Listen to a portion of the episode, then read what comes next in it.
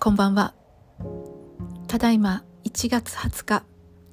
午後7時くらいになります。これ結構何度目かの撮り直しになるんですが、皆様いかがお過ごしでしょうか？旦那さんが帰ってきたり、犬が鳴いたり、とても今日は大変です。時事アット街を楽しむラジオということで、この配信は地域活動や街づくりについて楽しく穏やかに面白く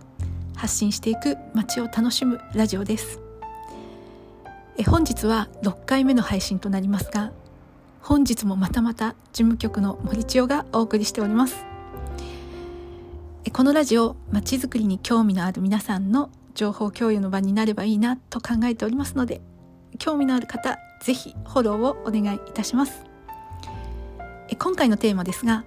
クリエイティブスクールセルフマネジメントを育む新たな学校づくりというテーマでお話しできればと思っております、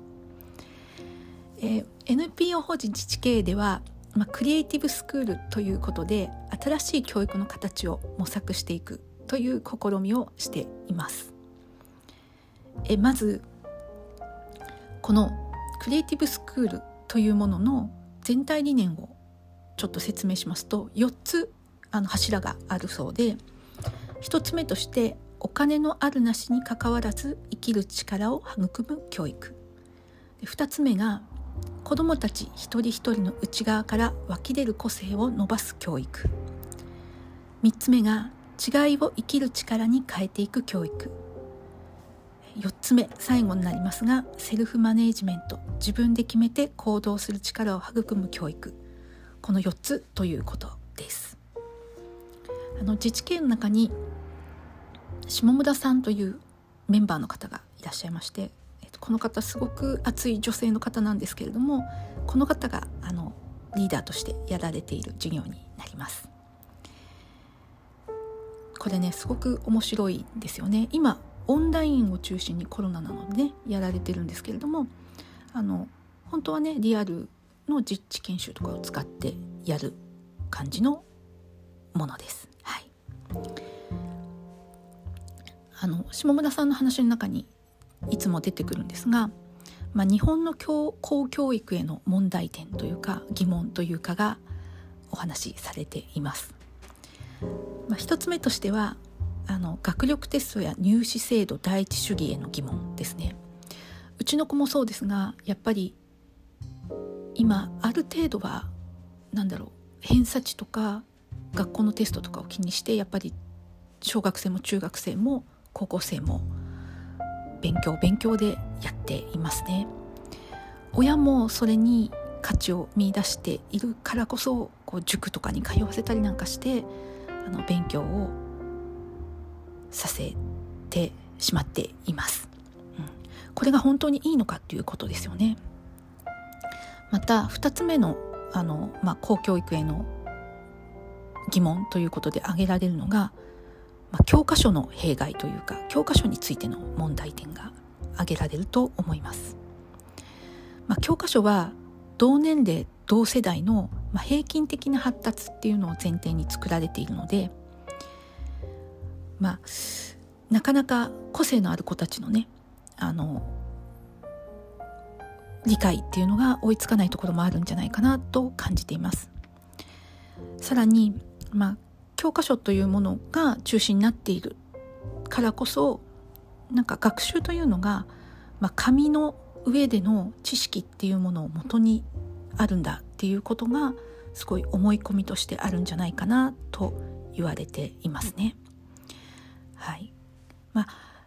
教科書検定っていうのもあるのですごく内容に縛りがあるっていうのも事実だしすごくこう古くなってきちゃってるっていう載ってる内容がね古くなってきちゃってるっていうのもあるかもしれません。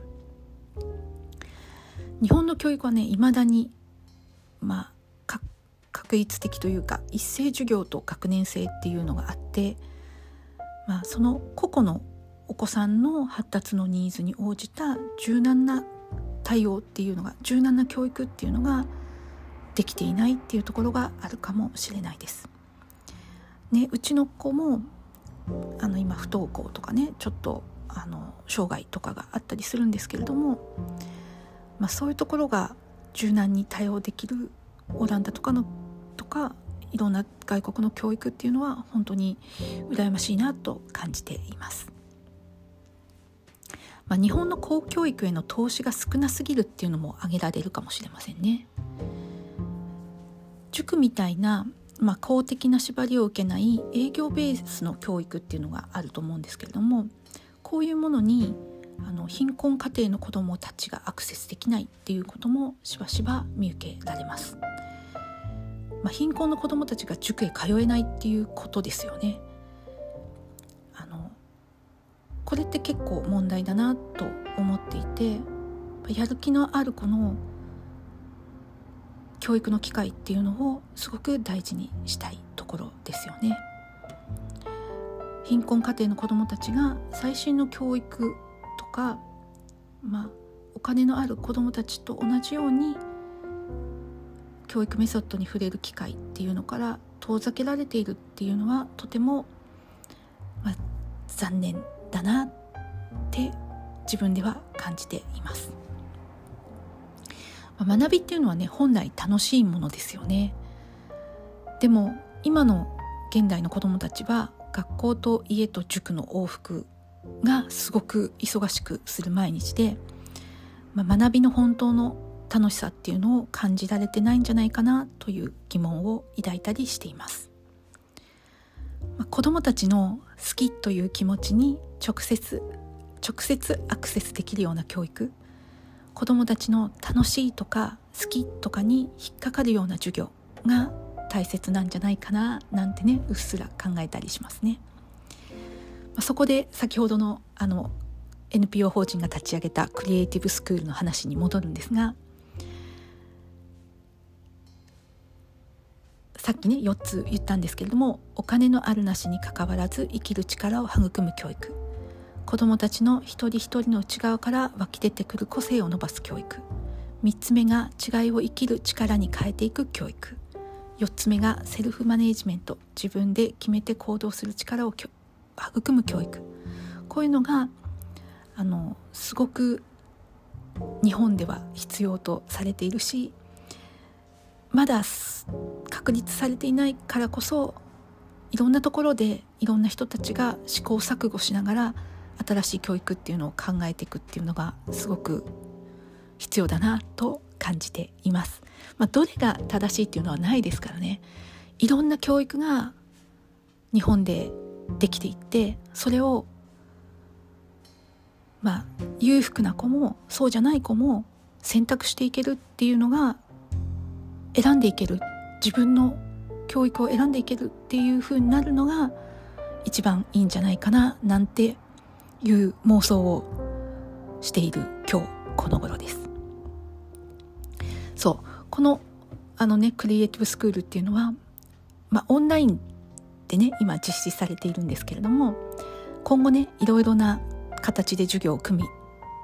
あの組み立てていくっていう試みを行っておりますので是非注目していってください。ね、教育を変えていくことがまちづくりにつながっていきますよね。そう第1回目はね12月5日の土曜日に10時から行われたんですがこの模様が YouTube の方にも公開されておりますので概要欄にリンク貼っておきます。是非興味のある方は見てみてください。えー、ねリーダーの下村さんにもこのラジオね出ていただいてお話伺ってみたいところです。はい、本日も最後までお聞きいただきありがとうございました。拙い話で申し訳ございません。聞いていただいている方にはすごく感謝をしております。えー、本日も事務局の森千代がお送りしました。ではではまた明日。